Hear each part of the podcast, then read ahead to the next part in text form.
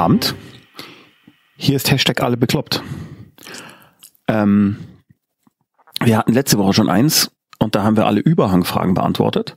Fragen beantwortet, fragt sich jetzt vielleicht die oder der oder die ein oder der andere. Was zum Hölle? Das kann ich gerne erklären. Und zwar haben wir zwei DiplompsychologInnen bei uns und die beantworten Fragen aus dem Chat. Den müsst ihr, also ihr müsst die Fragen in den Chat reinschreiben, mich dabei markieren, at Tommy Krabweis. Ich schreibe mal kurz was in den Chat. Hallo. Vielleicht mit zwei L. So. Genau. Dann müsst ihr mich markieren und die lieben Mods packen sich das dann, tun es äh, in ein anderes Dings bei Discord, wo ich es dann geordnet sehe.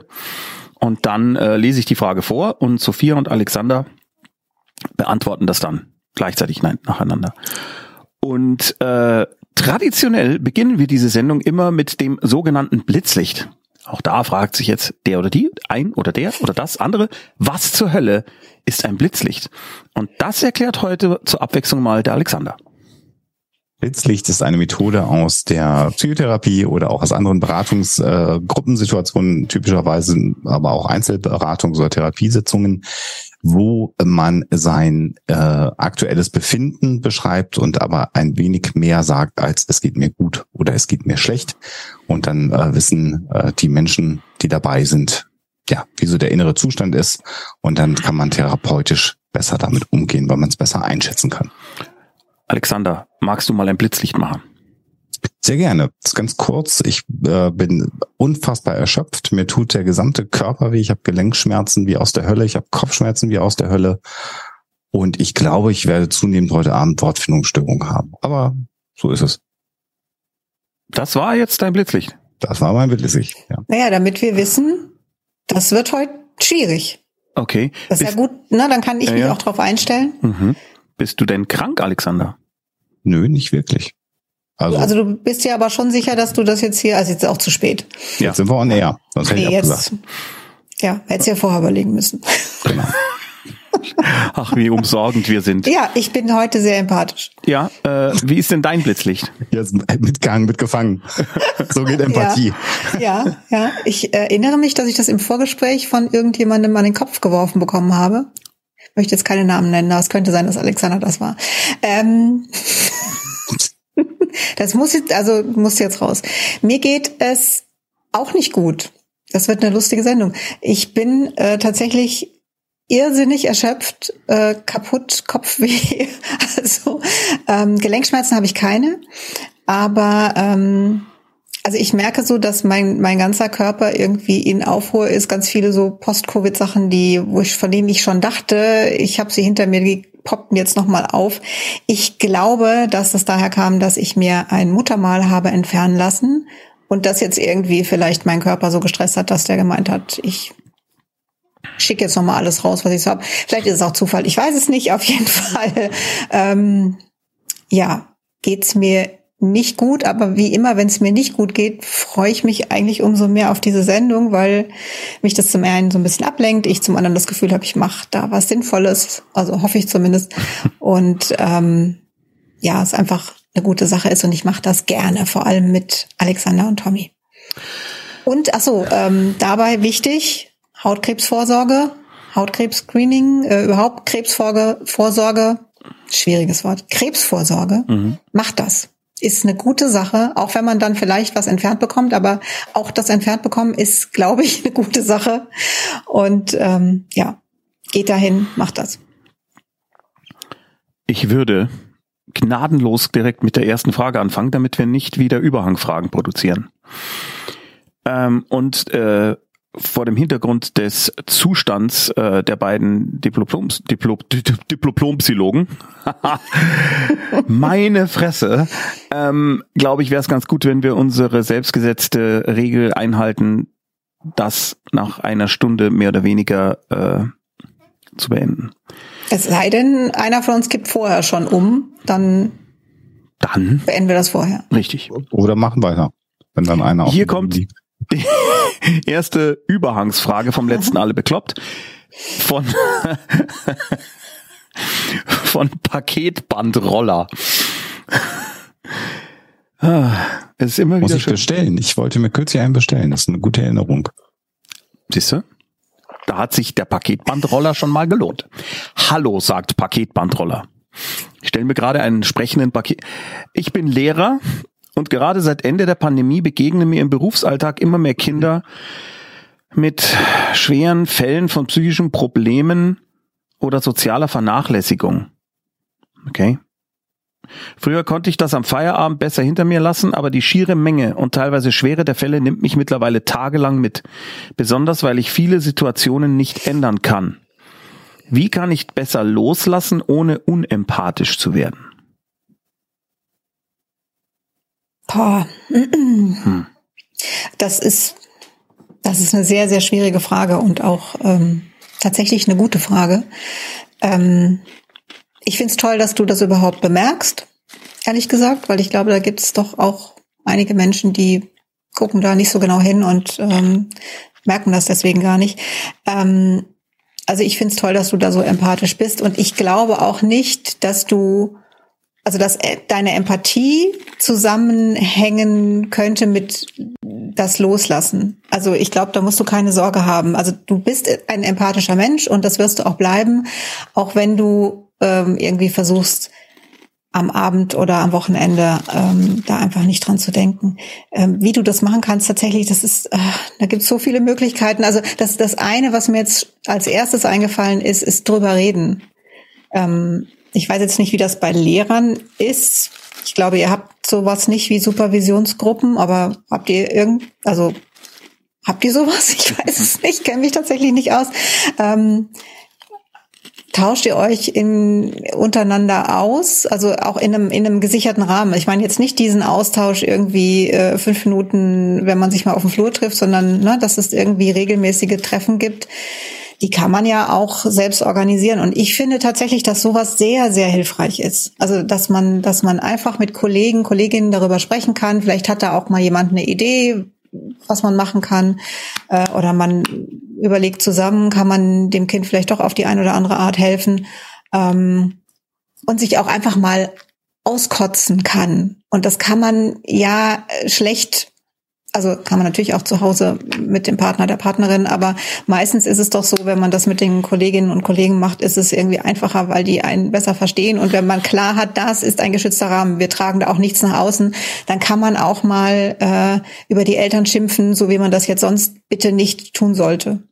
Aber das ist zum Beispiel eine Art, sich da ein bisschen Luft zu verschaffen und es einfach mal loszuwerden. Und jetzt lasse ich den Alexander antworten und überlege, ob mir noch was Besseres einfällt.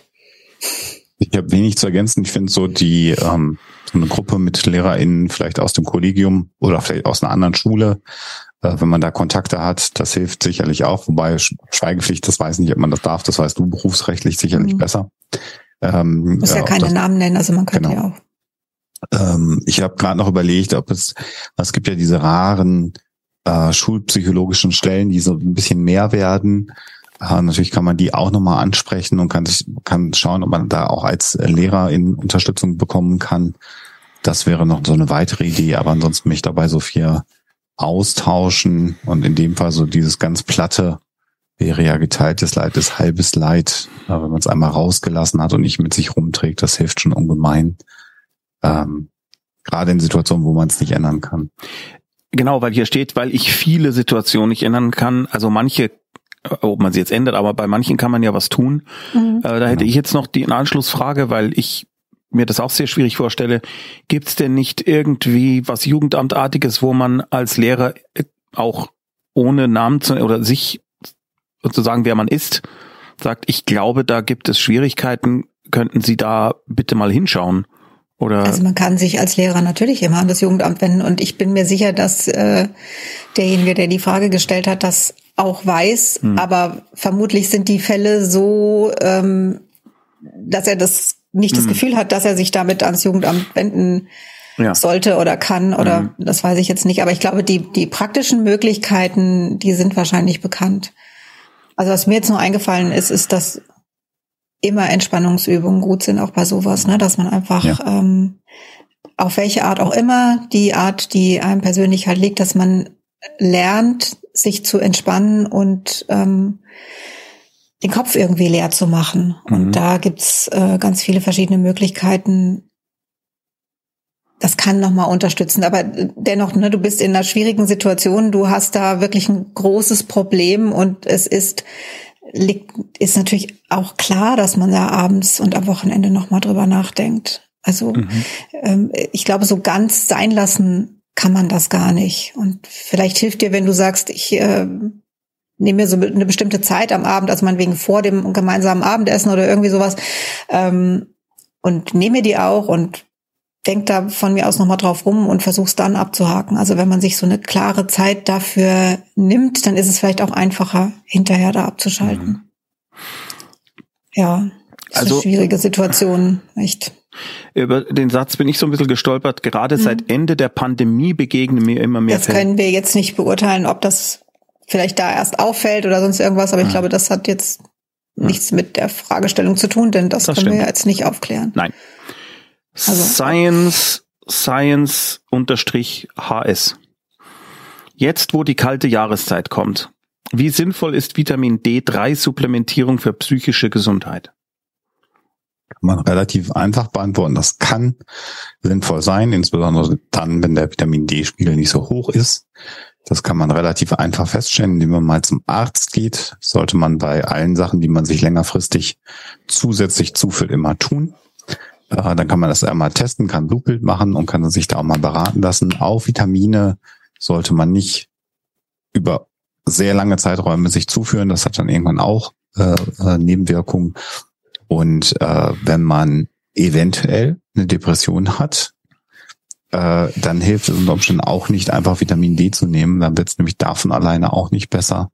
Also auch das wäre nochmal so ein Anklang, ähm, mit dem Arzt zu sprechen, was man versuchen kann, was auch Vitamin D erzeugt, aber dann eben auf natürliche Art und Weise wäre eine Tageslichtlampe.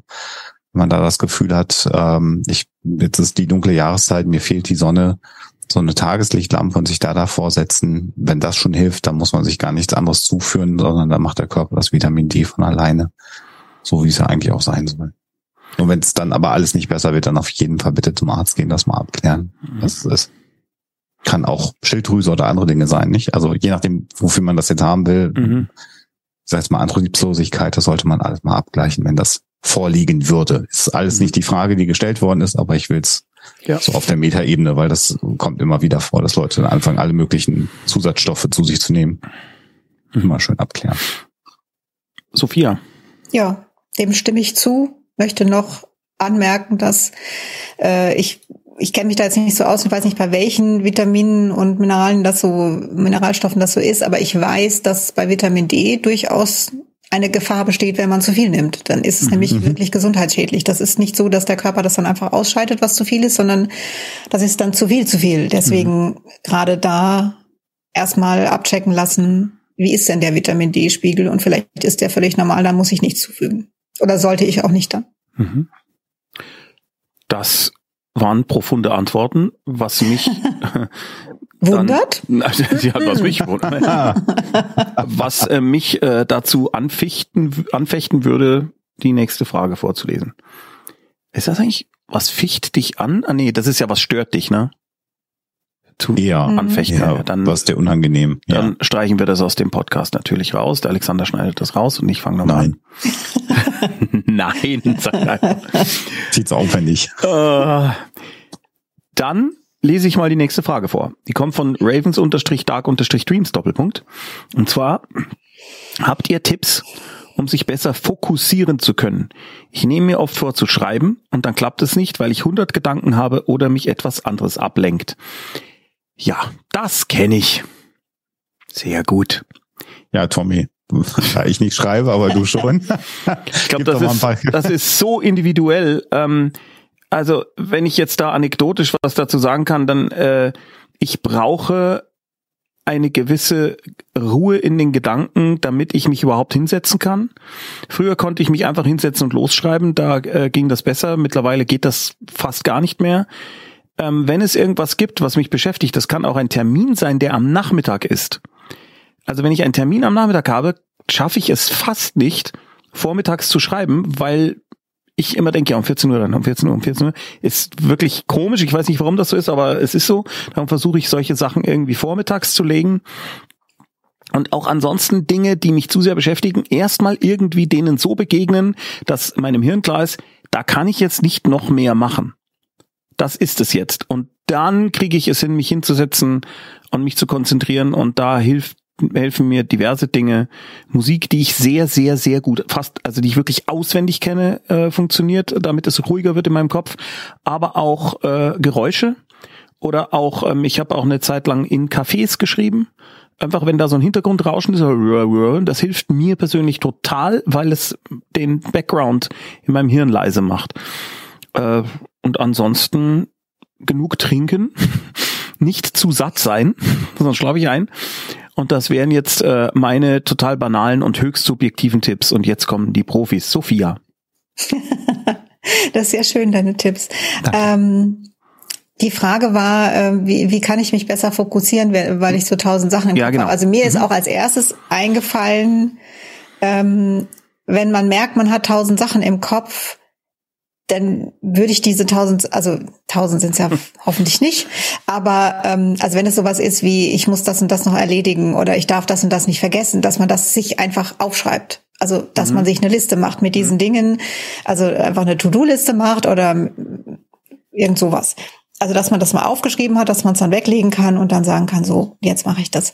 Ähm, wenn das aber einfach immer so ist, dann wäre vielleicht, also es gibt ja auch Konzentrationstrainings, die man machen kann. Mhm. Ähm, und die können da schon helfen. Da gibt's alles Mögliche, viele verschiedene Arten. Ähm, das könnte schon mal helfen. Ähm, ansonsten, also es ging ja ums Schreiben. Und du könntest, ich weiß jetzt nicht, ob du, also was du da schreiben willst, ähm, aber du könntest, wenn du ja ohnehin schreiben sollst, anfangen und sagen, ich schreibe jetzt mal fünf Minuten, also wirklich einen Wecker stellen, ne? fünf Minuten lang, schreibe ich einfach auf, was in meinem Kopf los ist. Schreibe einfach mit, was mein Kopf da so mhm. produziert. Ähm, damit hast du es, also damit musst du nicht überlegen und eine To-Do-Liste machen, sondern damit kannst du relativ entspannt einfach dem folgen, was dein Kopf da jetzt so will. Und meistens sortiert sich das damit. Funktioniert nicht bei jedem, aber das wäre zum Beispiel was, was du ausprobieren kannst. Aber dann bitte mit dem Wecker und nicht jetzt irgendwie stundenlang. Ne? Und dann sagen, okay, oder vielleicht merkst du auch, ich brauche dafür zehn Minuten oder so, aber ne, dann hast du so eine bestimmte Zeit, dann kann sich das so ein bisschen sortieren, dann hast du es auch weg und manchmal kommt man, also hat der Kopf ja da auch tolle Ideen, die es wert sind, aufgeschrieben zu werden. Und eventuell kannst du dann sagen, okay, und jetzt schreibe ich und vielleicht dir dann auch noch mal einen Wecker stellen auf, keine Ahnung, eine Stunde oder zwei und sagen, und danach mache ich auf jeden Fall eine Pause. Und wenn mein Kopf dann noch mal irgendwie äh, dringend Sachen loswerden will, dann mache ich da noch mal die fünf bis zehn Minuten. Wäre zumindest was, was man mal ausprobieren könnte. Alexander. Entspannungsübungen haben wir noch nicht genannt. Die sind auch natürlich Bestandteil solcher Konzentrationstrainings. Also auch da kannst du mal schauen, gibt es irgendwas, was du, bevor du dich hinsetzt und schreiben möchtest, machst. Vom autogenen Training über Yoga, über was auch immer, was dir das Gefühl gibt, äh, dadurch werde ich ruhiger. Das könntest du ausprobieren. Wenn du in deiner Zeiteinteilung frei bist, so wie Tommy das ja äh, grundsätzlich auch ist, kann man auch versuchen herauszufinden, äh, welche Phase des Tages ist die Phase, äh, in der ich am besten schreiben kann. Ähm, es gibt Menschen, die sagen immer zwischen äh, 10 und 12 bin ich am produktivsten. Da schreibe ich, wenn ich da zwei Stunden die Gelegenheit habe, äh, durchzuschreiben, schaffe ich mehr, als ob ich den ganzen Tag am Schreibtisch sitze. Aber die Phasen können halt auch unterschiedlich äh, verteilt sein über den Tag. Mhm. Das könntest du mal beobachten, ob du vielleicht immer um ab 14 Uhr plötzlich gut schreiben kannst. Und dann kann man ja sagen, okay, dann teile ich mir das so ein. Dann schreibe ich halt immer erst um 14 Uhr. Die tausend Sachen mache ich dann halt bis 14 Uhr. Und letzter Hinweis, äh, den ich noch geben will, das ist natürlich dann auch nur so ein allgemeiner Hinweis, weil dafür haben wir nicht die Information. Vielleicht liegt ja auch irgendwas vor, sowas wie ADHS oder so. Und dann ist es ja auch wirklich die Frage, ob dir eine äh, will ich dir jetzt nicht unterstellen. Ich will es nur noch mal sagen, weil das, wir, wir nehmen ja immer eine Frage und machen die dann ganz allgemein für viele Menschen oder für Menschen, die dann den Podcast hören. Äh, vielleicht ist das auch Teil einer gewissen ADHS-Symptomatik äh, und da könnten dann Medikamente und Therapie gemeinsam generell mehr Ruhe in die Unruhe hineinbringen. Das wäre noch auch, auch nochmal so der letzte Hinweis, ohne dass ich dir jetzt eine Krankheit unterstellen möchte. Einfach nur so als Wobei diese. Krankheit auch nichts Schlimmes ist, nee. wenn man die hat. Ja. Nein, nein. Aber ich wollte, also das sind so ja. die, die Ideen, die ich noch äh, habe. Ich finde es ausprobieren möglich. Ganz großartigen Hinweis übrigens äh, mit diesem, guck mal, wann du schreiben kannst, weil so viel, bei so vielen von uns ist im Kopf, ich muss irgendwie morgens anfangen und, ne, oder von, von acht bis was weiß ich was. Und für viele passt es halt nicht. Und wenn man das, wenn man da einfach sagt, okay, bei mir ist es halt so, ich kann halt am besten abends schreiben, dann leidet vielleicht das Privatleben etwas, aber ja, hm. das ist eine wirklich, wirklich gute Sache, einfach sich zu beobachten und zu schauen, hm. wann geht's denn gut? Und vielleicht ist es jetzt halt einfach gar nicht der Zeitpunkt, um zu schreiben. Ja. Weil das gerade hier im Chat aufkam und geschrieben wurde, ADHS ist keine Krankheit. Was ist es denn? ADHS also, kommt, ist, kommt halt drauf an. Ja. ja. Es ist eine Störung, es ist eine, äh, eine, eine neurologische Auffälligkeit, wenn man es vielleicht so rum formulieren mhm. will. Äh, der Krankheitsbegriff ist, ähm, das ist so ein bisschen wie Autismus. Autismus ist auch keine Krankheit, sondern ist auf einer genetischen Basis basierend äh, eine, eine neurodiverse Erscheinung. Mhm. Ähm, und insofern Krankheit ist mal negativ äh, bewertet. Deswegen hat Sophia ja völlig richtig gesagt, das ist ja auch nicht schlimm. Ähm, also dann möchte ich auch niemand eine Krankheit oder auch keine Störung unterstellen. So wäre es eigentlich der vernünftige Begriff. Und Störung in diesem Kontext, wir PsychologInnen benutzen den Begriff Störung vollkommen wertfrei. Äh, das ist für uns einfach nur, wenn das etwas gibt, was man diagnostizieren kann. Laut den diagnostischen Manualen, die wir in der Psychologie benutzen, ist das eine Störung. Und äh, dann weiß man, was mit Menschen ist und was sie stört, was unter Umständen Leiden verursacht. Und ADHS muss auch nicht Leiden verursachen. Das ist eben so eine Besonderheit äh, dieser, dieser ähm, Aufmerksamkeitsstörung, sagt man ja dann auch, Hyperaktivitätsstörung. Dafür steht ja das S in der HDHS. Da kommt es ja her. Also insofern völlig recht, ist keine Krankheit, habe ich mich etwas krumm ausgedrückt mal Blitzlicht hören. Könnte häufiger was Danke für den Hinweis, ist natürlich völlig ist das, richtig. Ist das nicht toll? Leute, die sich auskennen und was sowas sagen. Also Alexander, auch wenn dein Hirn heute nicht funktioniert, ich finde das jedes Mal wieder einfach großartig, denn das machen viele Leute, die äh, die ganze Zeit darauf acht geben, dass sie unbedingt als total super Wissen drüber kommen wollen. Nicht. Tue ich das nicht? Doch. Wie meinst du, was machen die nicht, Fehler zugeben? Ja. Ja, oder sich selbst kritisieren oder kritisch auf sich selbst schauen. Das, muss man. Äh, ja, das muss man, sehe ich auch so.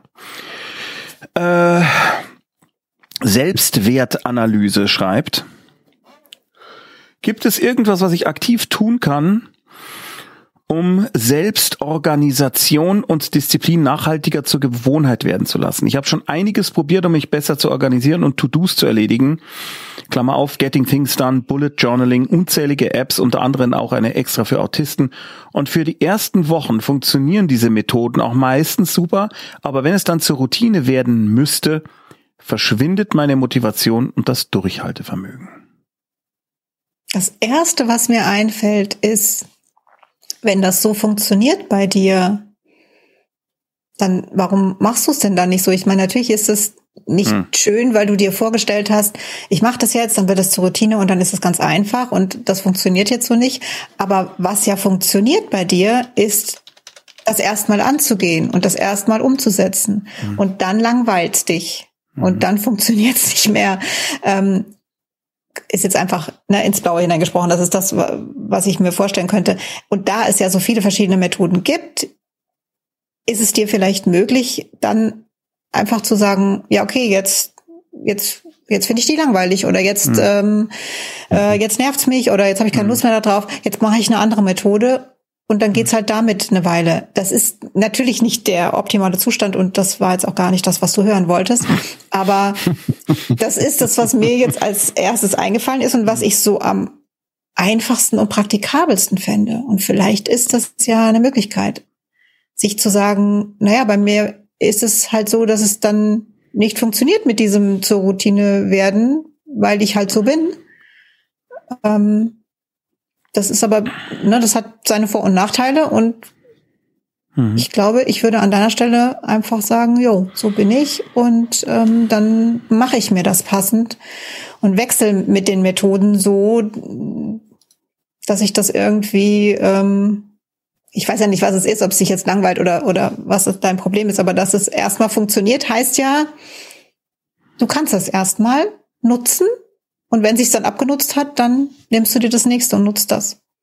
Warum nicht? Ja, also Routine ist für mich ein riesiges Problem, um das mal ganz kurz äh, abermals rein anekdotisch zu. Äh, vielleicht bin ich nennen. deshalb dann draufgekommen jetzt. Ja, vielleicht. Routine ist für mich ein großes Problem und zwar so weit, dass ich Routine ablehne. Ich hasse Routine. Das ist bei mir gleichbedeutend mit tödlichster Langeweile. Und zwar nicht die Langeweile, wo man nichts zu tun hat und dann kreativ sein kann, sondern die Langeweile, wo mich was so anödet, weil ich sage, ja, ich weiß jetzt, wo ich das, äh, furchtbar, furchtbar für mich. Insofern alle Herzen dafür. Alexander, möchtest du vielleicht noch was sagen? Vielleicht auch äh, oder so. Weder, weder zu deinen weisen Worten noch zu dem, was Sophia gesagt hat. hinzuzufügen. Mein erster Gedanke, während du die Frage vorgelesen hast, war, äh, probier mal Apps, Bücher, YouTube-Videos oh. durch und mhm. ähm, dann habe ich gedacht, nee, dann habe ich nichts mehr zu sagen. Und Sophia hat sehr viel Kluges gesagt. Insofern, nein. Alles, Dankeschön. Was gesagt nein. worden ist. Okay. Dann, Moment, muss ich hier wieder, dann klicke ich hier und dann drücke ich da drauf und dann komme ich hier wieder hin. So, also. Ähm, Geography Mom. Hallo ihr Lieben. Wie kann man lernen, die Entscheidungen, die man im Leben getroffen hat, zu akzeptieren und dankbar zu sein für das, was man hat, so dass man nicht ständig verpassten Gelegenheiten nachtrauert? Hm.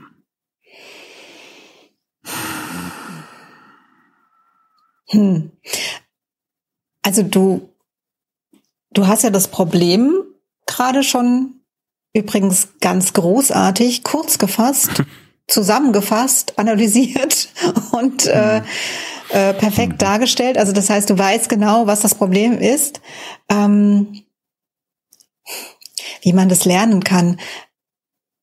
Auch das ist so wahnsinnig individuell, aber ähm, ich finde tatsächlich hilfreich, sich zu sagen, okay, das, ich kann das jetzt nicht mehr ändern. Also da, das ist ja jetzt auch, da muss man jetzt halt nicht drüber nachdenken, ha, könnte ich da noch irgendwas machen oder so. Also das ist ja völlig klar. Es ist ein Ereignis in der Vergangenheit, diese Entscheidung, die man da getroffen hat, und das ist nun nicht mehr zu ändern. Und naja, also dann dann kann man nach vorne gucken und sagen, okay, ich kann das jetzt nicht mehr ändern. Wenn, also wenn das jetzt so eine Entscheidung ist, wo man sich sagt, ah, das hätte ich aber anders machen müssen, kann man sagen, okay, was kann ich denn daraus lernen?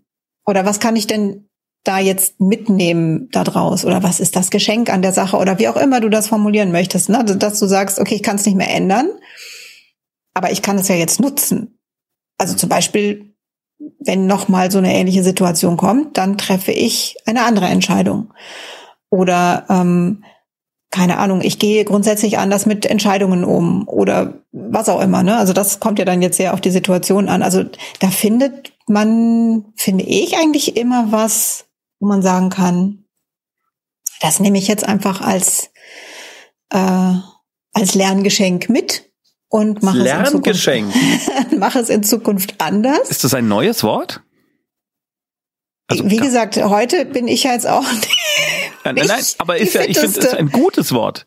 Ich weiß nicht, ob es das gibt, wahrscheinlich, weil ich glaube nicht, dass ich in der Lage bin, mir Worte auszudenken. Wahrscheinlich habe ich es irgendwo mal gelesen und äh, mein Hirn hat mir das jetzt präsentiert, als es gemerkt hat, ihr fällt das Wort nicht ein. Komm, wir nehmen, was nehmen wir denn? Lerngeschenk. Lerngeschenk ist so super. Ich Lerngeschenk Hier, bitteschön, gut. Lerngeschenk. Ja. Ich finde es irgendwie ein bisschen seltsam. Lerngeschenk, das klingt so, ähm, das klingt so, wie wenn man jetzt jemandem das irgendwie schön reden will, das was so richtig scheiße ist. Ich, ich, habe mich jetzt gerade so ein bisschen unwohl gefühlt, als ich ja, Lerngeschenke Mir ist aufgefallen, dass das sehr dass schlau ist. Ja, klug scheitern okay. halt. Ja, stimmt. Okay, ja. dann dann finde ich dann finde ich jetzt Lerngeschenk auch gut. Und jetzt habe ich komplett den Faden verloren. Sehr gut. Äh, ähm, vielleicht war ich aber auch am Ende. Das ist sehr professionell alles heute hier. Alexander, rette mich. Wer bin ich? Alexander, hast du äh, hat oh deine Aufmerksamkeitsspanne ausgereicht, um äh, hier noch was beizutragen? Alle bekloppt machen wir gerade, Alexander. Also mir ist mir ist eingefallen, dass äh, die DeLorean Motor Company jetzt gerade wieder angefangen hat, DeLoreans zu bauen äh, die mit den Flügeltüren. Und vielleicht konnte man da ja eine Zeit machen. Also gut. Mhm. Ich äh, habe mir jetzt kurz Sorgen gemacht. ja. Zeitmaschinen und zurückfahren. Ähm, äh, ich glaube, was, was helfen kann, und auch das steckt ja schon im Grunde genommen in der Frage drin, ist, äh, nicht nur zufrieden sein mit dem, was man hat, das klingt so wie, naja, hätte auch besser sein können, sondern dann im Zweifelsfall wieder die Übung machen, die Sophia ja schon in der letzten Woche sehr schön beschrieben hat, nämlich jeden Tag sich darüber Gedanken machen, was es denn für drei positive Dinge gibt. Und ähm, nur drei. Wenn mehr kommen, ist es ja auch wunderbar. Und es gibt ganz, ganz viele Situationen in meinem Leben, wo ich äh, auch zum Beispiel schwere Fehler begangen habe. Das äh, ist so. Ähm, aber natürlich, und das macht man ja auch, weil man die eigene Biografie schön schreiben will, würde ich immer sagen, war ja für was gut. Also ohne gewisse Fehler würde ich nicht heute hier sitzen und mit äh, Tommy und Sophia äh, diese Sendung machen und mit euch allen da draußen im Chat. Also insofern ähm, muss man akzeptieren, dass man Fehler macht äh, und irgendwann muss man sich selber auch verzeihen. Also man, man verzeiht ja anderen Menschen. Äh, man muss einfach auch aktiv versuchen, irgendwann sich seine eigenen Fehler zu verzeihen und sich dann gleichzeitig sagen, guck mal, was ich aber jetzt alles habe, was ich alles erreicht habe, wo ich jetzt bin im Leben. Und dann irgendwann kann man auch Fehler hinter sich lassen. Und generell, das ist so ein allgemeiner Tipp, das klingt jetzt ganz lapidar, deswegen sage ich es als letztes, einfach nicht so oft nach hinten schauen, mehr nach vorne schauen. Das hilft manchmal auch schon. Und wenn man anfängt nach hinten schauen, bewusst werden lassen, dass man es tut und sagen, nee, komm, mache ich jetzt nicht. Also ich finde das. Und wir machen ja alle Fehler dauernd. Immer. Also es reden vielleicht nicht immer alle drüber, aber du bist da wirklich nicht alleine. Das Menschen sind so. Hier wird gerade die Lerngeschenktasse gefordert bei GetShirts. Das machen wir. Machen wir Lerngeschenk auf der einen Seite und auf der anderen Seite steht Klugscheitern. Vielleicht fällt uns noch was Drittes ein. Passt eigentlich, finde ich gut. So seltsam ist das neue schön. Das ist echt schön. Ja. Und eine Tasse auf der Entspannungsmethode steht auch toll. Entspannungsmethode. Entspannungsmethode. Oder Entspannungsübung. Diese Tasse ist eine Entspannungsübung. Mhm. Also Trinken heute- aus dieser Tasse entspannt garantiert. Heilversprechen. Ja. Ich mach mal weiter. Ich muss Ähm, lernen, mich besser zu fokussieren. Ja. Lady Butterfly schreibt, hm, wo fängt eigentlich ein Trauma an? Gibt es leichte Formen von Trauma und starke? Ich habe definitiv einige Dinge, Situationen, Verhaltensweisen bei Menschen, die mich triggern, bis hin zu Panikattacken im schlimmsten Fall. Auch Albträume ab und zu von der Person, der ich meine Traumata zuschreibe. Meine Psyche ist definitiv schwer geschädigt worden von der Person, aber ich bin nicht sicher, ob es schon ausreicht, um eine Traumatherapie zu bekommen. Ah, das steckt also dahinter. Wo Mhm. fängt ein Trauma an? Ich bin nicht sicher, ob das ausreicht, eine Traumatherapie zu bekommen. Also, Also, Sophia. ich, ich mach's auch ganz kurz, dann kannst du. Äh, ich finde nicht, dass du da ein Label für brauchst, sondern äh, das, was du beschreibst, äh, da höre ich ganz klar jemanden heraus, der die, einen, einen Therapiebedarf hat Mhm. und ähm, dann kannst du einfach dir einen äh, Therapeuten, eine Therapeutin suchen und eine Therapie beginnen. Du kannst natürlich gucken, ist das jetzt jemand, der sich mit Traumata gut auskennt oder nicht, aber es ist im Grunde so, dass eigentlich man jetzt nicht eine spezielle Traumatherapie braucht, wenn man ein Trauma erlitten hat, sondern ähm, das, das können in Anführungszeichen normale Psychotherapeuten, Psychotherapeutinnen auch. Also Und man ich muss würde mich dazu jetzt an nicht- deiner Stelle Da musst du es nicht labeln. Das ist das, was ich da jetzt ich würde mich da verstanden jetzt nicht so festlegen, das unbedingt labeln zu müssen, sondern ähm, damit beginnen, mir Hilfe zu suchen und dann kann man im Rahmen der Therapie oder im Rahmen einer, einer Diagnostik, die vielleicht der Therapie vorgeschaltet ist, äh, mal schauen, in welche Richtung geht's denn, was wäre denn da sinnvoll. Ne, also du musst jetzt nicht für dich das geklärt haben, sondern du kannst es einfach klären lassen von jemandem, Hm. der sich damit auskennt. Jetzt du, Alexander. Ja, ich, ich würde da an der Stelle jetzt bitte einmal ein bisschen klugscheißen wollen, weil mir das wichtig Ja. ist, weil das Ja. immer auch durch die sozialen Netzwerke und sonst überall durchgeistert. Äh, Traumata erleben wir alle in unserem Leben mehrfach, äh, mit Sicherheit. Das kann äh, von äh, dem äh, Tod eines Angehörigen über Tod eines Haustieres oder was auch immer alles sein. Das sind alles Traumata, die wir erleben. Und wir Menschen sind eigentlich ganz gut in der Lage, mit solchen Dingen umzugehen. Problematisch wird es dann, wenn es eine posttraumatische Belastungsstörung entwickelt. Das heißt, wenn es Situationen gibt, und das wird ja hier beschrieben, wo Albträume auftauchen, wiederkehrende Albträume, wo ähm, irgendein Geruch, ein Geräusch ein optischer Eindruck äh, eine Panikattacke auslöst. Äh, wir kennen das ja, oder es ist ja überhaupt, überhaupt so in die, in die psychologische Wahrnehmung gerückt äh, durch SoldatInnen, die aus Kriegsgebieten zurückgekommen sind und dann plötzlich Verhaltensauffälligkeiten gezeugt haben, wenn es plötzlich mal geknallt hat draußen oder so. Dann haben wir gesagt, was ist denn da los? Warum gehen die in Deckung? War nur ein Auto, was auf der Straße eine Fehlzündung hatte oder solche Geschichten. Das heißt, die Frage, die Frage war ja, äh, reicht das, dass das ein Trauma ist? Ist vollkommen irrelevant. Dir ist etwas passiert, was, äh, so wie du es beschreibst, zunächst mal Züge einer posttraumatischen Belastungsstörung zeigt. Und das ist ein etwas, was man dann äh, äh, vernünftig diagnostizieren sollte. Das ist die entscheidende Frage. Leidest du an posttraumatischer Belastungsstörung? Und wenn das der Fall ist, das kann man in einem Erstgespräch, zum Beispiel in einer Psychotherapieambulanz feststellen ähm, dann sollte man eine Therapie machen, damit man mit diesen Folgen des Traumas, das ist dann ja eben die Störung, die sich daraus entwickelt, Störungsbegriff haben wir schon vorhin beschrieben, dann begegnen kann und die dann auch ausräumen kann. Und da muss man dann gucken, wie stark ist diese Störung ausgeprägt, wie sehr schränkt es ein, äh, schränkt es ein, wie viele Stimuli führen dazu, dass das ausgelöst wird. Und das muss man dann natürlich im Rahmen der Therapie klären. Insofern ist so dieses ich, weil ich das auch immer wieder lese, sage ich das mal einmal so ausführlich mit den Traumata.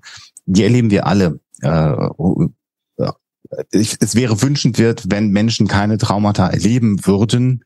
Das ist aber sehr, sehr selten der Fall. Die Frage ist halt, wie gut äh, kann man damit umgehen und wann entwickelt sich daraus eine Störung? Das ist die entscheidende Frage. Und das, was du beschreibst, würde, genau wie Sophia sagt, würde ich auch sagen, sprech da mal mit jemandem, der Ahnung von hat, macht man eine vernünftige Diagnostik und dann wahrscheinlich eine Therapie. Und meide die Person, von der du gesprochen hast. Das sowieso. Weiträumig. Das wird wahrscheinlich ohnehin passieren, sofern das denn möglich ist. Keine Ahnung. Weiß ich nicht, ja. wollte es nur gesagt haben. Ja, also genau, kümmere, kümmere dich am besten direkt um eine Diagnostik oder Therapie und so und dann drücke ich die Daumen. Das ist was, was sich auch ganz gut behandeln lässt.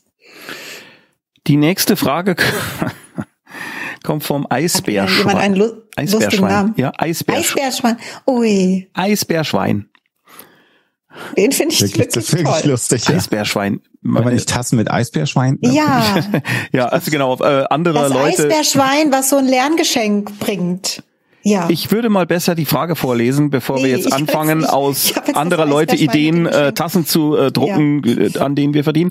Würde ich. Aber das Eisbärschwein. ja, dann soll Eisbärschwein Get-Shirts aufmachen. Mach Eisbärschwein, mach einen Get-Shirts-Shop auf und äh, lasst ihr von wem ein Eisbärschwein zeichnen und teilt euch dann die Einnahmen. Wir okay, kaufen dann, wir kaufen dann eine Tasse Eisbärschwein. Eine Tasse Eisbärschwein bitte. Ab wann zählt eine Handlung als selbstverletzendes Verhalten?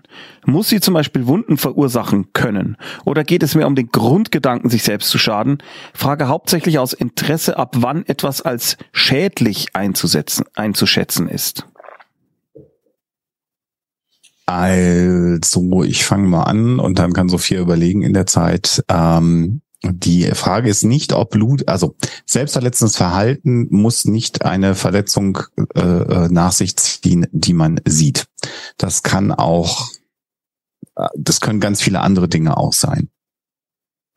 Ähm, entscheidend ist hier für mich, was in dieser Frage eigentlich verpackt ist und worauf ich anspringe, die Frage, warum oder in welchen Situationen hast du das Gefühl, dass du dir was antun musst? Das hat ja was mit wahrscheinlich einem hohen Stresslevel zu tun. Das hat was mit Anspannung zu tun. Das hat vielleicht was mit Angst zu tun. Das kann auch was mit ganz geringem Selbstwert zu tun haben. Das kann was mit Ablehnung dir selber gegenüber zu tun haben. Das weiß ich alles nicht. Das sind alles mögliche Konsequenzen. Und an all diesen Dingen kann man etwas tun, um einen Zustand zu erreichen, wo du gar nicht in so eine Situation kommst, dass du dir selber in irgendeiner Art und Weise Schaden zufügen musst. Und insofern, wenn das eine Frage ist, die du jetzt stellst in Bezug auf dich, würde ich, wäre meine, wäre das meine Antwort und gleichzeitig der Tipp wäre, such dir bitte mal eine professionelle Hilfe, schilder mal äh, da ausführlich, wo man dir auch gegen Fragen stellen kann, wo man ein bisschen mehr über dein Leben erfahren kann. Und dann schaut mal, ähm, dass du therapeutisch medikamentös, beides zusammen idealerweise und vielleicht dann hinterher auch ohne Medikamente, aber in einen Zustand versetzt wirst, wenn, wenn du es bist, äh, um den es da geht, dass du gar nicht mehr diese Tendenzen hast. Das wäre meine Antwort. auf die Fragen. Ich habe da gar nichts zu ergänzen tatsächlich, weil ja, ich unterschreibe das so und wünsche alles Gute, wenn es denn um dich geht und es dein Leidensdruck ist, den du da gerade beschrieben hast. Ansonsten alles Gute für diese andere Person, für die du gerade gefragt hast. Kann man äh, das auch erstmal mit so einer keine Ahnung, Telefonseelsorge, Beratung oder sowas besprechen oder sollte man da direkt sagen, ich brauche jetzt einen Therapieplatz? Oder? Also meine Empfehlung in dem Fall wäre, weil das eher zu den komplexen Persönlichkeitsstörungen auch äh, dazu gehört, tatsächlich zu schauen, wo ist die nächste Psychotherapie-Ambulanz in meiner Nähe, in der nächstgrößeren Stadt und da dann hinzufahren. Da gibt es relativ zeitnah Termine äh, und da wird dann erstmal ein vernünftiges diagnostisches Gespräch geführt, um einzuordnen, was da so vorliegt. Und dann geht man in der Regel mit einer Diagnose, mit einer guten Diagnose, nicht so eine Hausarzt-Diagnose mhm. äh, da raus und kann sich dann um einen Therapieplatz äh, kümmern. Ähm, mhm. das würde ich in dem Fall empfehlen, auch wenn es natürlich mehr Aufwand ist, als mal bei einer Telefonseelsorge anzurufen.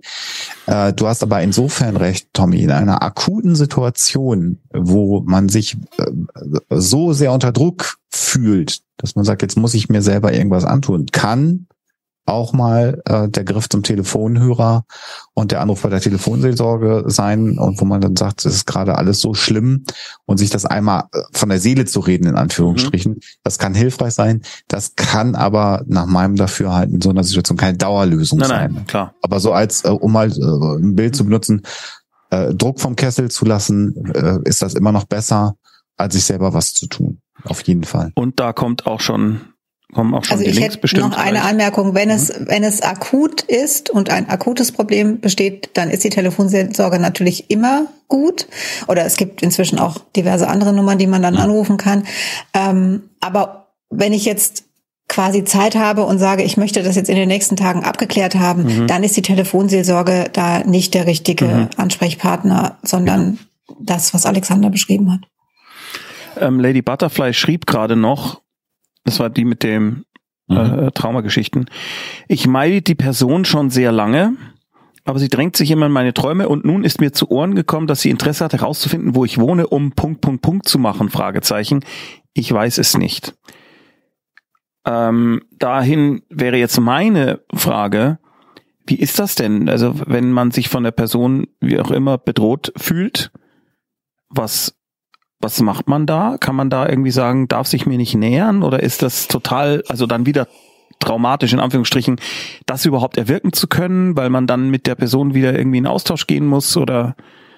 Also ich bin weder Jurist noch bin ich Polizist, das kann ich dir tatsächlich nicht vernünftig beantworten, mhm. welche Schritte man da in den Weg leiten muss. Ich, mir wenn aber die Gedanken so weit darum kreisen und ich habe gehört, dass eventuell da das und das passieren könnte, man also mhm. gedanklich sozusagen sein, sein, den, den Scheinwerfer seiner Gedanken da drauf richtet die ganze Zeit, äh, dann ist es ja erstmal wichtig, dass der Scheinwerfer bei einem selber wieder bleibt, dass man das rumdreht und dann kommen wir wieder dahin, dass man sagt, bitte professionelle Hilfe erstmal für dich suchen, und solche Dinge kann man dann auch im Rahmen einer Therapie dann mal ansprechen. Da gehört es dann auch erstmal hin. Aber wichtig ist erstmal, dass ja äh, sozusagen das Leben da nicht hin für immer ausgerichtet bleibt. Weil das ist jetzt gerade, was da drin steht, ist erstmal relativ hart. Jetzt erstmal Hearsay, das wissen wir nicht.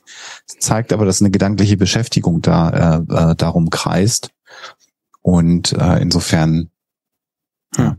Und ah. im Zweifelsfall kann man natürlich mal mit einem äh, mit einem Juristen oder auch mal bei der Polizei einfach anrufen. Also man kann auch einfach mal bei der Polizei, wenn man jetzt das Gefühl hat, ich lebe gerade in einer Bedrohungslage, dann kann man auch einfach mal, ich würde dann nicht die 110 wählen, sondern ich würde dann gucken, was ist denn die örtliche Polizeidienststelle. Mhm. Würde da einfach mal anrufen. Also, die Polizei, also kein Notruf, sondern nö, einfach mal anrufen und sagen, ich habe genau, ich habe die und die Geschichte in meinem Leben. Äh, aber ich finde, da muss es relativ konkret sein. Und wenn es so ist, werden die sicherlich Fragen stellen. Also das dann mhm. natürlich die Polizei ist jetzt ja nicht jemand, wo man, wo man das ist nichts das Therapeutisches, sondern das geht genau. da darum herauszufinden, was genau ist denn passiert, was ist denn vorgefallen, genau. also ne, damit die abklären können, besteht aus deren Sicht jetzt tatsächlich eine Bedrohungslage für dich oder nicht? Und dann werden die sehr, sehr viele Fragen stellen. Und darauf ähm, musst du natürlich gefasst sein. Also das. Hattest du sowas während der Zeit, wo du äh, diese Gerichtsgutachten gemacht hast, ab und zu, also dass dann irgendwelche Leute sich bedroht fühlten von irgendeinem anderen Elternteil, was dann gesagt hat, ich finde dich oder ich komme zurück oder irgendwas? Also ja, das gab's schon, aber ich bin da tatsächlich, also bei Alexander, ich bin da nicht äh, bewandert genug, um jetzt genau sagen zu können, was du tun kannst. Aber ich würde sagen, wenn du dich bedroht fühlst in Form von ähm, ich habe Sorge, dass derjenige mir tatsächlich was antun könnte mhm. oder oder dass sich äh, ein Verhalten wiederholt, was äh, was schwierig war. Also irgendwas in der Art, was mhm. tatsächlich relevant wäre für die Polizei, wo die vielleicht was machen können. Und du fühlst dich dazu in der Lage, das auch zu erzählen, dann finde ich schon, dass man das machen kann. Ich rate halt immer nur dazu, so wie Alexander auch gesagt hat, ne, guck auf dich und guck drauf, kannst du das gerade? Es ist natürlich schrecklich, ne, weil man sagt, ja, aber äh, sie ist doch das Opfer und aber äh, man die Polizei muss Fragen stellen, es geht mhm. nicht anders. Ne, und da muss man drauf gefasst sein und sich überlegen, Bringt das überhaupt was? Also ich kenne ja die Hintergrundgeschichte jetzt nicht. Und ähm, wenn ja, äh, stehe ich das durch? Habe ich vielleicht jemand, der mir da helfen kann oder oder? Aber ansonsten würde ich auch, wäre ich bei Alexander und würde sagen, guck, dass das äh, therapeutisch irgendwie dir da geholfen werden kann. Und ähm, Albträume kann man nicht beeinflussen. Das ist ja das Fiese daran. Also ich glaube zumindest, dass man ihn nicht beeinflussen kann. Ich weiß, dass es Menschen gibt, die finden, man kann das. Ich habe es noch nicht geschafft. Ähm, und da kann man jetzt nichts machen. Aber was du in der Hand hast, ist, wie viel Bedeutung misst du denen bei und mit was beschäftigst du dich so gedanklich tagsüber und, und, und. Ne? Also versuch zu gucken, dass du dieser Person nicht unnötig viel Macht über dein Leben hm. gibst. Mhm. Und das ist, was Alexander gesagt hat mit dem Scheinwerfer. Ne? Wo, wo guckt er hin? Also hol dir die, die Macht zurück, soweit das irgendwie möglich ist. Und lass dich da unterstützen, weil das ist tatsächlich eine, eine total schwierige Situation. Ich würde mal die nächste Frage vorlesen. Akela 67. Ich wurde vor kurzem in der U-Bahn bespuckt und ins Gas gewünscht. Ich bin keine Jüdin, aber Mitglied im jüdischen Sportverein TOS Maccabi. Natürlich trage ich deren Trikot und Rucksack mit Vereinslogo. Auf dem Heimweg habe ich neulich vergessen, eine neutrale Jacke übers Trikot zu ziehen. Allein, dass das nötig ist, macht mich schon, ja. Seitdem begleiten mich Angst, Scham und Schuldgefühle und ich bekomme die Bilder nicht mehr aus dem Kopf. Wie gehe ich am besten mit dem Gefühlschaos um? Habt ihr Tipps? Dass das notwendig ist, dass du dir das jetzt überlegen musst, macht mich das schockiert mich so sehr und das tut mir so leid. Ich finde da gar keine Worte dafür. Dass du aus deiner Sicht sagst, ich habe vergessen, eine neutrale Jacke übers Trikot zu ziehen. Hilft jetzt aber gerade, das ist äh, übrigens therapeutischer Kontext, Tommy. Das hilft jetzt nicht. Und äh, wir haben eine andere Frage gestellt bekommen. Und jetzt eine politische Debatte aufzumachen, hilft jetzt in der konkreten Situation nicht. Mhm. Regen wir uns dann nach der Sendung, trinken wir alle gemeinsam Schnaps. Ich reg mich da jetzt einfach ein bisschen drüber auf und ihr genau. beantwortet genau. das alles professionell. Ich will jetzt nicht googeln hier in der Sendung, ich glaube, da bin ich heute auch nicht für kognitiv in der Lage.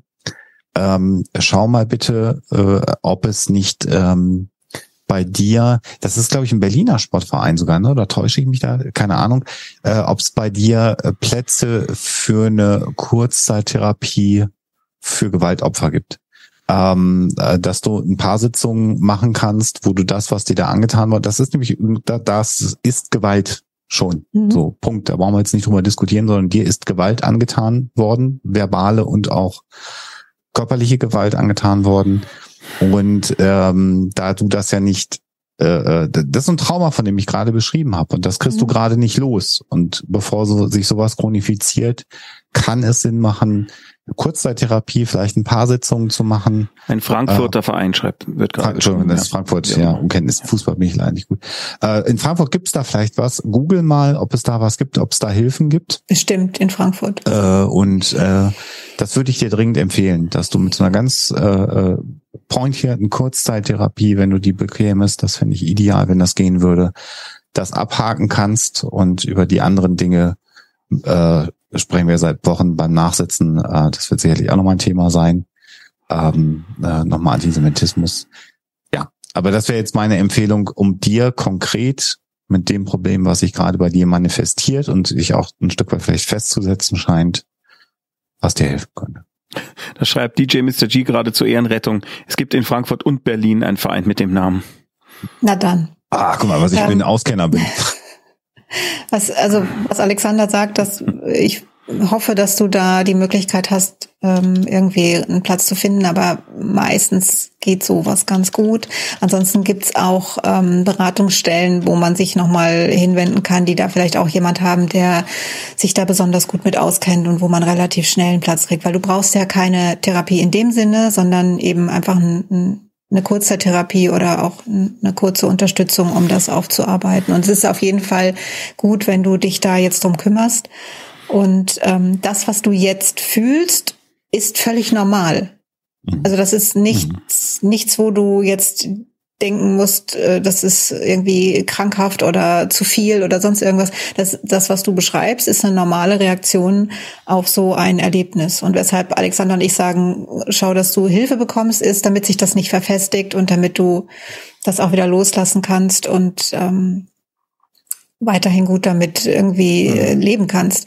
Aber du musst dir jetzt keine Gedanken machen, dass deine Reaktion irgendwie übertrieben wäre oder, oder nicht richtig oder sonst irgendwas, sondern die ist ganz normal, denn das ist ein schlimmes Erlebnis, was du da hattest. Mhm.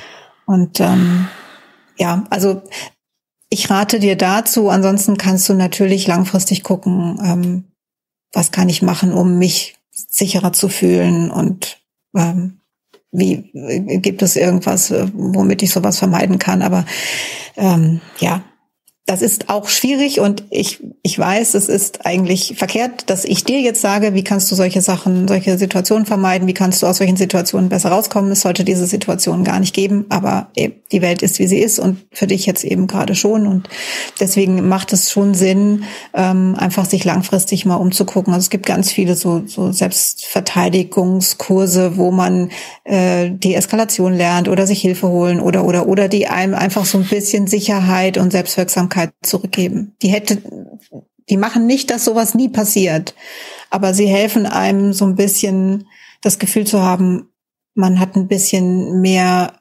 ähm, Steuerungsmöglichkeiten in so Situationen.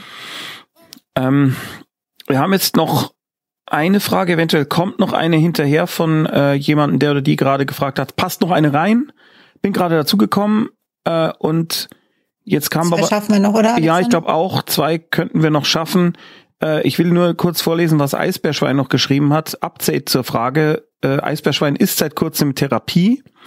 Der Therapeut hat anfangs gefragt, ob ich selbstverletzendes Verhalten habe, um mich einschätzen zu können. Jetzt fallen mir diverse Verhaltensweisen ein, die je nach Definition als solche zu werten sind. Zum Beispiel sich in unangenehmen sozialen Situationen Fingernägel in die Haut drücken, um sich von der Situation abzulenken. Ich hatte das vorher nicht als problematisch angesehen und bin jetzt verunsichert. Erzähl das einfach mal, genauso in der Therapie. Ja. Na, also du musst jetzt nicht äh, krampfhaft danach suchen, mhm. wo wo ist denn was nicht normal oder so? Das, das, ich würde das auch völlig wertfrei sehen. Ich finde es super, dass dein Therapeut danach fragt. Mhm. Und offensichtlich wirkt die Therapie gut und ihr habt eine gute Beziehung, denn deswegen sind dir diese Sachen eingefallen. Und das ist super, wenn du das erzählst, weil dann kann man mit diesen Situationen arbeiten und das macht einfach die Arbeit für deinen Therapeuten sehr viel einfacher und effektiver. Also ne, erzähle genau solche Situationen und ähm, ob das jetzt, äh, wie man es jetzt labelt, ist egal, aber ihr könnt dann mit den Situationen arbeiten, die ja offensichtlich schwierig sind. Ist ja der Job des Therapeuten, geht's. das zu beurteilen dann, oder im Endeffekt? Also kannst ja, mir ging es jetzt nur darum, dass man jetzt nicht sich schuldig fühlt oder, mhm. oder denkt, ah, ich habe jetzt immer gedacht, das ist gar nicht schlimm und mhm. ist das jetzt schlimm, dass ich das mache? Nein, das ist überhaupt nicht schlimm. Es ist super, dass du diese Situation gefunden hast. Erzähl die in der Therapie. Das hilft total. Und andersherum wird auch der Therapeut nicht sagen, ja, das hätten Sie mir letzte Woche schon sagen müssen. so ja. können wir nicht weitermachen. Das auch das wird nicht passieren. Schlechter Therapeut wäre dann. Ja. ja. aber auch das kann man ja denken. Jetzt hat er mich ja. extra gefragt, jetzt haben wir mhm. weitergemacht. Mhm. Drei Wochen später fällt mir das ein. Auch das ist völlig normal. Völlig in Ordnung. Ja. Genau. Ich äh, Guter Hinweis. drück mal die nächste Frage da rein. Mad so, Madut Vos Marco. Alter Franz. Hallo, jetzt traue ich mich auch mal. Sehr gut. Ich habe vor einiger Zeit ein Video gespielt, ein MMO-RPG, und mein Herz sehr an einen NPC, also einen neuen no, no, Non-Player-Character gehängt. Dieser NPC kam im Rahmen kam im Rahmen der Story tragisch ums Leben. Der Vorfall war geskriptet, also nicht zu ändern im Spiel. Freunde hat mich vorgewarnt, damit ich nicht zu geschockt bin. Trotzdem habe ich monatelang getrauert wie um einen echten Menschen. Ich bin eigentlich im Real Life nicht einsam. Auf einer Skala von eins bis bekloppt, wo befinde ich mich? das, vielen Dank, das ist wirklich eine, eine einfach eine schöne Abschlussfrage. Ja.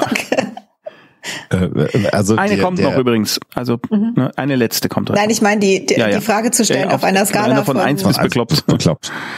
Also ich glaube, Trauer um den Tod eines fiktionalen Charakters, äh, der einem sehr ans Herz gewachsen ist, ist jetzt erstmal nicht ungewöhnlich und zeigt ja eher, dass du ein, äh, ein reges Vermögen hast, dich emotional an Menschen oder auch Figuren mhm. oder eben auch an, an Dinge zu binden. Und äh, also es gibt es gibt auch bei mir, glaube ich, Filmtode, die mich dann auch mal etwas länger beschäftigt haben oder Serientode. Aber hier steht ähm, monatelang, ne? Also ja gut, wenn es ja. so ist, wenn die emotionale Bindung, also wichtig ist halt jetzt, dass du nicht den Rest deines Lebens, aber du bist ja nicht einsam, hast du gerade geschrieben und du hast auch ein äh, normales Sozialleben, dann ist das halt so. Dann hast du da halt sehr viel rein investiert. Also ja, bekloppt sind wir halt alle. Also die Skala eins bis bekloppt äh, hilft jetzt nicht wirklich, weil da wäre ich sicherlich auch bei bekloppt. Insofern. Wer nicht? Das ist ja das Wichtige. Ne? Genau. Also, dass schon mal klar ist, wir sind alle bekloppt. Damit genau. meinen wir uns drei in erster Linie. Und ja. ähm, naja, wenn ihr dazu gehören wollt, dann müsst ihr halt auch bekloppt sein. Nein, also, es ist, also ähm, ja. bekloppt. Wir sind alle bekloppt. Das ist überhaupt gar keine Frage. Ähm, für mich ist die Frage, wie hoch ist dein Leidensdruck? Hm. Also ist es, ist es jetzt so, dass du einfach nur das Gefühl hast, das ist doch nicht normal und stimmt mit mir irgendwas nicht und ähm, das ist mir so noch nie passiert. Ich habe das auch von niemandem so gehört. Kann sein, dass Menschen das nicht erzählen, weil sie eben da auch das Gefühl haben, so wie du, naja, ich kann jetzt nicht monatelang trauern um eine fiktive Person und das deswegen nicht äußern. Das kann sehr gut sein. Ähm, also ich bin da bei Alexander. Das ist was, was sein kann, was sein darf und ähm, was ich jetzt nicht problematisch fände, außer du hast nicht nur die Frage, ist das normal, sondern du hast einen Leidensdruck. Dann ist es was anderes. Also mit, damit meine ich, ähm, beschäftigt dich das extrem beeinträchtigt dich das in deinem Tagesablauf, in deinen Stimmungen? Bist du seitdem quasi seit Monaten bedrückt und und und? Das muss jetzt alles nicht beantworten, sondern das ist einfach nur, frag dich das mal und wenn dein Leidensdruck sehr, sehr groß ist, dann steckt da vielleicht irgendwas anderes dahinter oder ne, dann, dann, dann lass dir helfen. Also das ist sowieso mhm. das Essentielle, finde ich, wenn es mir schlecht geht und wenn mein Leidensdruck groß ist oder wenn ich mich verzweifelt fühle oder unsicher oder sonst irgendwas, sucht euch Hilfe. Also mhm. ich sage immer, Hilfe, sich Hilfe holen ist heldenhaft und das meine ich auch so, weil es nicht so einfach ist, um Hilfe zu bitten, egal bei wem, ne? ob das jetzt der Partner ist, Freundeskreis, äh, Familie, Therapeuten, Ärzte, sonst irgendwas. Das ist ja oft nicht so einfach. Aber wenn es euch schlecht geht, ähm, geht zu den Profis und bittet um Hilfe. Ich glaube, das ist jetzt bei dir wahrscheinlich gar nicht so. Aber ne, falls jetzt jemand zuhört oder zusieht, ähm, der Ähnliches erlebt hat und aber einen extremen Leidensdruck hat und äh, wirklich ähm, sich da gar nicht irgendwie rausholen kann aus der Trauer, dann einfach professionelle Hilfe in Anspruch nehmen. Das muss auch keine Therapie sein, da reicht wahrscheinlich auch eine Beratung. Also schreiben auch viele Leute im Chat, dass sie auch bei diversen Situationen, der Tod von Severus Snape zum Beispiel oder bei einem Hauptcharakter von Walking Dead und so weiter, wirklich sehr, sehr lange dran zu knapsen hatten. Und es mhm. gibt auch bei mir so Filme, also besonders einen, den ich jetzt gar nicht erzähle, weil das traumatisch ist, äh, wo ich immer auch immer mal wieder dran denken muss, wie furchtbar das war. Der wiederum auf einer wahren gegeben, Begebenheit beruhte, was dann vielleicht noch mehr Impact haben kann, vielleicht aber auch nicht.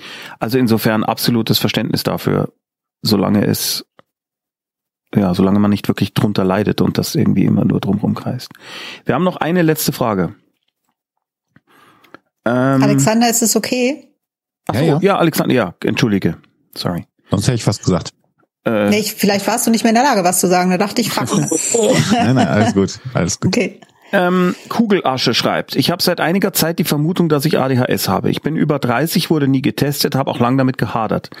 Nun war ich erstmal bei einer Hausärztin und habe das angesprochen. Nachdem ich meine Symptome schilderte, sagte sie direkt, das ist vermutlich ADHS und verschrieb mir Methylphenidat Mhm. und eine Überweisung zum Neurologen. Irgendwie ging mir das gefühlt zu schnell, Fragezeichen. Ja, Ja. schon.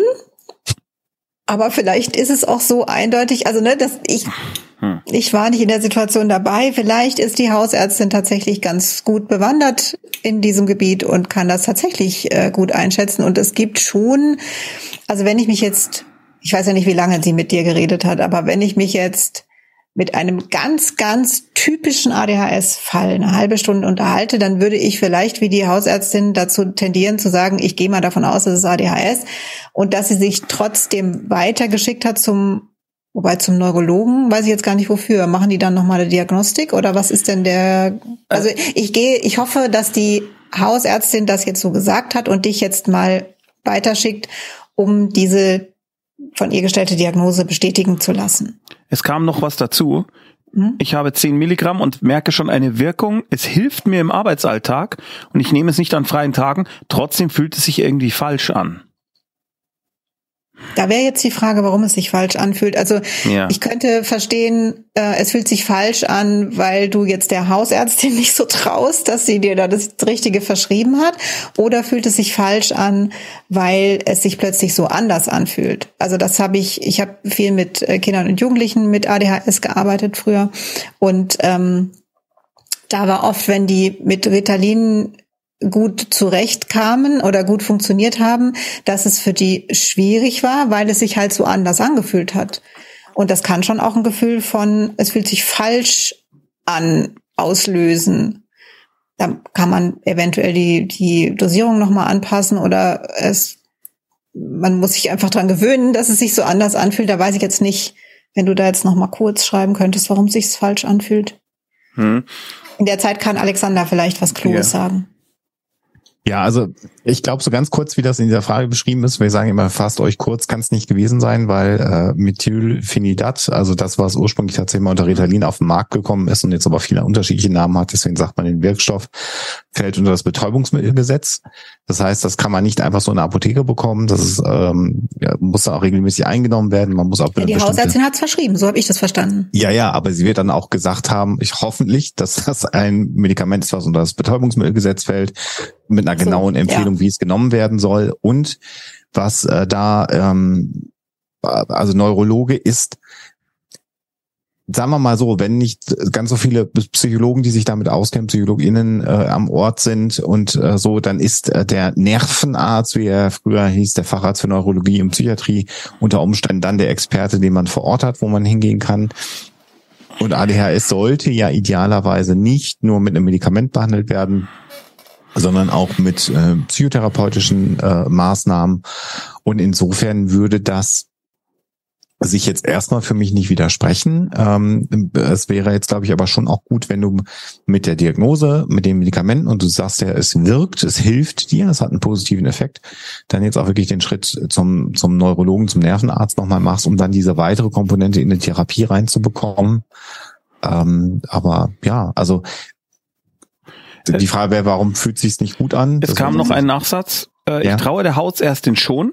Ich habe auch keine Medikamentenphobie oder so. Es geht mir um die schnelle Abwicklung. Ich war 20 Minuten bei der Hausärztin. Über das Medikament hat sie mich aber schon ganz gut aufgeklärt. Okay. Das ist sehr beruhigend. Ähm, es gibt War so eindeutig.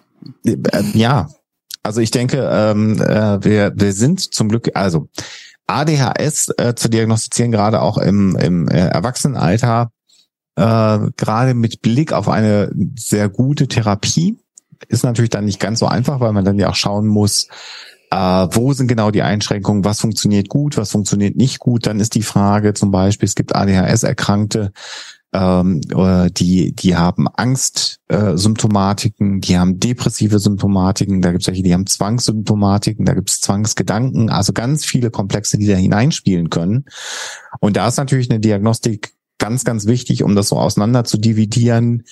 Ne, was ist der Henne, was ist Ei, was ist jetzt eigentlich das stärkste Problem und dann auch zu erkennen, wenn jemand mit einer Angststörung zum Arzt geht, zur Ärztin geht und dann irgendwann stellt man fest, vielleicht ist es gar nicht eine Angsterkrankung, die da vorliegt, sondern die Angst kommt aus ADHS, aus, aus einem Angstzustand, weil ich mein Leben nicht geregelt bekomme, dann ist es äh, ähm, deutlich komplexer und längerwieriger. Es gibt aber auch, da würde ich Sophia zustimmen, also ein paar Fälle, wo es so offensichtlich ist, dass man das machen kann.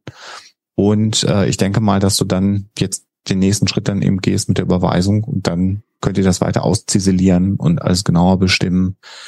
Meine Erfahrung ist eher, äh, dass ÄrzteInnen da eher schlecht sind drin, HausärzteInnen, und das eben nicht diagnostizieren. Das finde ich eigentlich, mhm. finde ich bis heute eigentlich viel schlimmer. Oder es gibt nach wie vor Menschen, die sagen, das gibt's gar nicht. Also insofern. Ja, also natürlich ist eine ADHS-Diagnostik normalerweise viel aufwendiger. Das ist schon richtig. Ähm, ich, ich habe, also ich würde jetzt eher denken, deine, deine Hausärztin ähm, hat gesehen, du hast einen Leidensdruck, ähm, hat das relativ schnell klar gehabt und wollte dir schnell helfen. Und ich mhm. finde das eigentlich auch eher positiv, zumal sie ja nicht einfach nur gesagt hat, hier nimm das, sondern mhm. dich jetzt weitergeschickt hat zu Neurologen, um, ne, also mhm. einfach ähm, dich da weiter in guten Händen zu wissen. Und ähm, ich hätte mir für viele, viele äh, Patienten und Patientinnen, die ich da äh, kennengelernt habe, genau das gewünscht, weil es gibt eine Menge Menschen mit ADHS, die monatelang überhaupt auf einen Termin warten, dass mal jemand sich das anguckt und vielleicht eine Diagnostik macht. Und insofern mhm ähm, ich glaube, du kannst ihr da, kannst ihr da vertrauen und wie gesagt, also ne, geh den Weg weiter, nimm jetzt das nicht nur und mach nichts sonst, sondern geh weiter zum mhm. Neurologen und guck, dass du vielleicht auch, auch, irgendwas Therapeutisches da findest. Aber ich würde erstmal sagen, yay zu der Hausärztin. Ja. Ich finde das gut, dass sie das ja. so gemacht hat. Äh, Kugelasche schreibt, danke für eure Einschätzung. Bei mir ist vor allem das Thema Organisation, Vergesslichkeit und Konzentrationsprobleme. Ich bin weiterhin dabei, mir die zweite Meinung zu holen. Das beruhigt mich schon mal sehr. Sehr also gut. ihr beruhigt Kugelasche. Ich glaube, ähm, wenn du merkst, dass es hilft, mhm. bin ich mir ziemlich sicher, dass die Hausärztin da richtig lag und mhm. du hattest ja selbst den Verdacht auch schon. Ja. Und mhm. ähm, genau. ja, drück dir die Daumen, dass das jetzt positiv weitergeht. Und allen anderen äh, drücken wir natürlich die Daumen auch, dass äh, die Dinge, ja, dass, dass Dinge besser werden. Äh, denn das ist ja letztendlich das, warum wir das hier machen. Wir sind äh, am Boden der Fragen angekommen. was nicht als Wertung gemeint ist, sondern einfach nur, wir haben keine Überhangfragen. Wir, es ist 21.08 Uhr. Es ist fast eine Punktlandung. Wann ist die nächste Alle bekloppt Folge? Ich muss einmal auf mein Handy blicken. Mhm. Ich glaube in zwei Wochen. Ich würde sagen am 23. November. In zwei Wochen. Ja, okay. Wir sind jetzt alle zwei Wochen da. Sehr gut. Und ich bin sehr dankbar für diese vielen Fragen, also ja, für spannend, eure Offenheit. Spannend, und, ja. ja. Tolle Fragen, also toll auch, also dass ihr sie stellt. Mhm. Natürlich äh, nicht toll. Das ist ja auch nicht so einfach, Schicksale auch wenn man da so ein Pseudonym hat. Trotzdem ist es ja. nicht so einfach und deswegen vielen, vielen Dank, dass ihr das macht und uns genau. da Sachen fragt. Es wird Danke. sich viel bedankt. Äh, es sei nochmal darauf hingewiesen, es gibt auch das als Verpodcastung. Das findet man an allen äh, bekannten Podcaststellen, alle bekloppt. Genau. Äh, und also es kommt schon auch der, der, der Rücklauf, dass es Leuten echt hilft, auch anderen, also zuzuhören, wie andere Fragen als die eigenen besprochen werden. Und es sind dann schon immer wieder Dinge, die offensichtlich mitgenommen werden können. Wir freuen uns sehr, dass der Podcast so toll angenommen wird. Schon wirklich eine Menge, Menge, Menge Hörer, was wirklich toll ist. Also ja, hört euch den an. Und äh, wenn ihr wollt und Zeit habt, eine wunderschöne gute Nacht wünsche ich allen äh, und uns auch. Und äh, wir sehen und hören uns. Bis bald. Ciao. Macht's gut. Ciao. Alle bekloppt, alle alle, alle, alle.